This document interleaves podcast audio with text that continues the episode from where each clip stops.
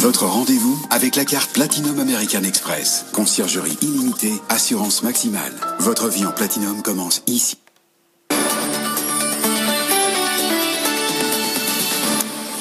19h30 sur BFM Business. Bonsoir Faiza Younsi. Bonsoir Thomas, bonsoir à tous. Et on démarre avec la Chine. La Chine, berceau de la crise, berceau de l'épidémie, mais, qui la Chine, mais la Chine aussi qui pourrait être la grande gagnante assez rapidement de cette crise, Faiza. Oui, car la Chine pourrait devenir la première puissance économique bien plus vite que l'on ne le pense devant les États-Unis, selon le think tank britannique CEBR. La Chine va rebondir à un rythme plus soutenu que son rival américain dans les cinq prochaines années, ce qui va lui permettre de réduire l'écart avant de prendre le leadership de l'économie mondiale avant dix ans. Les précisions de Paul Marion. En 2028, le PIB chinois devrait dépasser celui des États-Unis d'après le think tank britannique CEBR. 2028, c'est 5 ans plus tôt que prévu dans son dernier rapport, en cause la pandémie qui marque le décrochage de l'économie américaine, en récession de 2% en 2020, alors que la Chine sera l'unique puissance à connaître une croissance positive cette année. La tendance devrait se poursuivre tout au long de la décennie 2020, avec une croissance autour de 5% pour la Chine et en dessous de 2% pour les États-Unis, malgré un rebond épisodique attendu en 2021. Plus généralement, la décennie à venir sera marquée par la montée en puissance de l'Asie, avec l'émergence de l'Inde comme troisième économie mondiale en 2030 et le décrochage de l'Europe, l'Allemagne devrait tomber à la cinquième place, la France stagne à la septième position, alors que l'Italie ne fera plus partie des dix premières puissances économiques en 2030. Le think tank pointe ainsi du doigt la gestion de crise médiocre des Européens et les incite à s'inspirer davantage de l'Asie plutôt que de se comparer entre eux. Paul Marion.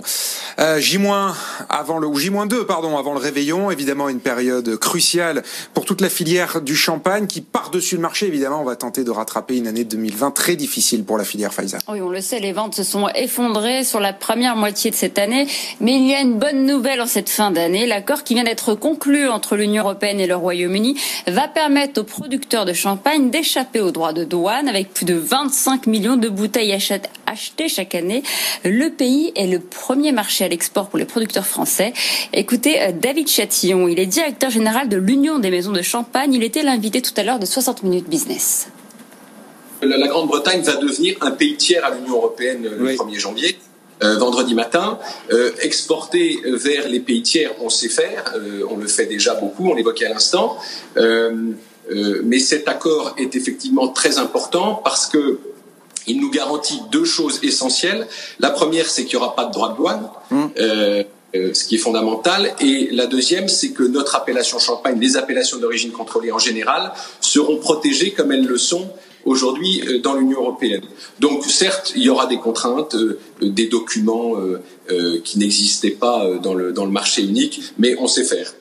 On sait faire, mais ça va pas être un handicap quand même. S'il y a beaucoup de beaucoup de petites PME dans votre dans votre secteur, évidemment, beaucoup de vignerons euh, de petite taille qui sont pas forcément équipés pour euh, pour gérer tous les papiers de, douane d'un marché pareil quand même, Monsieur Chatillon. Hein. Vous avez raison, mais euh, mais parmi beaucoup sont des des PME ou des TPE, mais qui, pour la plupart d'entre elles, sont, sont déjà très exportatrices. Donc, elles ont ce savoir-faire. Ah, David Chatillon qui était l'invité tout à l'heure de Guillaume Paul. Alors la crise sanitaire ne semble pas perturber la fintech française. Contre toute attente, ces levées de fonds ont progressé de presque 20% sur un an selon les chiffres de l'association France FinTech qui vient de dresser le bilan pour cette année. Alors les levées de fonds ont atteint 830 millions d'euros en 2020. Deux pépites ont largement contribué à cette performance. C'est Lydia et Conto qui ont levé à elles seules 225 millions d'euros. Et puis Faiza, ça va bien aussi, manifestement, pour le drive. Les grandes enseignes de supermarchés ont toutes vu cette activité drive exploser avec l'épidémie. La crise sanitaire a profondément modifié les habitudes des Français. Alors Pierre Kupferman, ils sont manifestement de plus en plus euh, nombreux à faire leur course en drive. Oui, c'est net hein, quand on regarde les chiffres qui ont été euh, révélés par euh, le spécialiste du secteur qui s'appelle Olivier Dever. Ce sont des estimations évidemment, on n'a pas terminé l'année, mais on observe une hausse de 80% pour Intermarché, 52% pour Carrefour, euh, même la croissance de euh, Leclerc, 42%, pourrait laisser penser que Leclerc euh, s'en sort un peu moins bien. En fait, c'est faux, hein. c'est simplement que Leclerc part de plus haut. 42% de hausse pour Leclerc, ça correspond à une progression du chiffre d'affaires de 1 milliard 300 millions d'euros en un an. Leclerc, en fait, reste de loin le, champion du drive en France avec désormais quelque chose comme 12% de, de son chiffre d'affaires réalisé grâce à ces commandes en ligne que les clients récupèrent aussi bien d'ailleurs en voiture qu'à pied. En fait, le, drive, c'est du click and collect. Hein. Mais quand on achète avec ce euh, système, a priori, on sait exactement ce qu'on veut. On est moins tenté par les produits dans les rayons que lorsqu'on fait les courses en magasin. Est-ce que du coup, ça entraîne une baisse globale des ventes pour les supermarchés? C'est pas ce qu'on observe cette année. On n'a pas encore les chiffres pour euh, toutes les enseignes sur l'année 2020, évidemment, mais quand on regarde les résultats euh, publiés par Carrefour pour les neuf premiers mois de l'année, là, on, constate que le chiffre d'affaires en France a augmenté, particulièrement d'ailleurs au troisième trimestre, hein, donc cet été. Et puis d'une façon générale, en fait, la grande distribution profite euh, du fait que les restaurants fonctionnaient au ralenti cette année.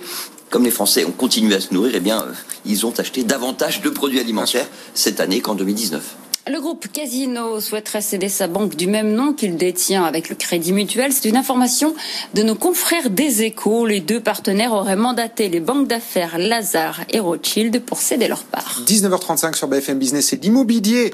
On le sait, grâce à Marie Cœur de Roy qui suit tout ça très près pour nous. L'immobilier a plutôt bien résisté cette année malgré la crise, mais les propriétaires locataires, les propriétaires qui, eux, louent leurs biens, ont connu quand même une année plus difficile. Ils n'ont pas été épargnés, en effet, par les retards de paiement beaucoup plus fréquents cette année. Mais 2021 leur réserve encore des surprises. Qu'est-ce qui va changer? On voit ça avec Théo Népip-Voda. Mauvaise surprise pour les propriétaires de meublés qui touchent plus de 23 000 euros par an. Dès le 1er janvier, ils seront soumis aux cotisations sociales avec un taux compris entre 35 et 45% des bénéfices. Pour le président de l'UNPI, Christophe Demerson, c'est un mauvais signal à envoyer. C'est des mauvais petits coups qui, qui succèdent. On a l'habitude. Je pense qu'il faut travailler en confiance et en partenaire, en partenariat avec les propriétaires. Et je pense que les choses pourraient bien se passer. Euh, les propriétaires, ils cassent pas, ils font pas de manifestations, ils entretiennent leurs biens, ils injectent de l'argent euh, euh, dans, l'économie. Voilà, il faut, il faut leur faire confiance. Autre petite déception pour les propriétaires, ma prime rénov ne sera pas accessible dès le 1er janvier. Son entrée en vigueur sera probablement décalée de 10 jours et même de 6 mois pour les propriétaires bailleurs. Mais je pense qu'il faut pas donner de mauvais signaux aux, propriétaires. Mmh. C'est important, il y a quand même des enjeux.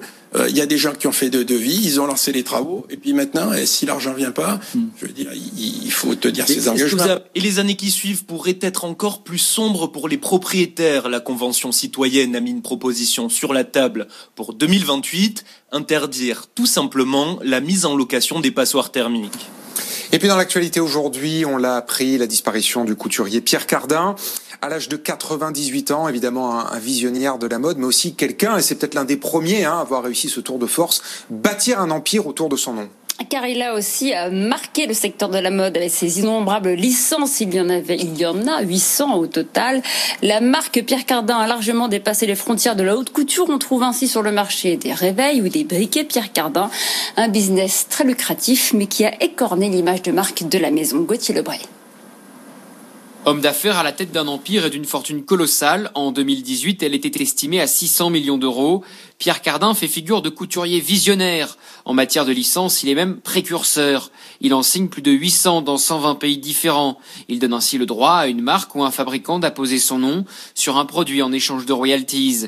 Cravate, parfum, ceinture, vaisselle, réveil matin ou encore mobilier drap et eau minérale, le couturier multiplie les accords jusqu'à écorner l'image de sa marque. Des sardines et du poulet rôti Pierre Cardin étaient même vendus au Portugal.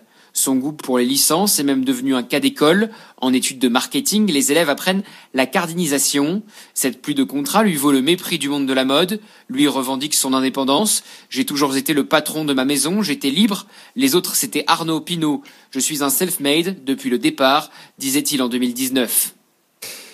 19h38 sur BFM Business. Merci beaucoup Faiza. Faiza Younsi, on vous retrouve à 21h pour un nouveau journal. Salariés, indépendants ou chefs d'entreprise, BFM Business vous accompagne pour vous aider à traverser la crise. Vous vous interrogez sur vos droits, vous avez besoin de recruter, vous cherchez des solutions pour relancer votre activité. Envoyez vos questions à avec vous at bfmbusiness.fr ou sur Twitter avec le hashtag BFM Business avec vous. La rédaction de BFM Business mobilise les meilleurs spécialistes pour vous répondre en direct. BFM Business avec vous du lundi au vendredi à 6h40, 7h40, 8h40 et 12h30. Les réponses à vos questions pour surmonter la crise.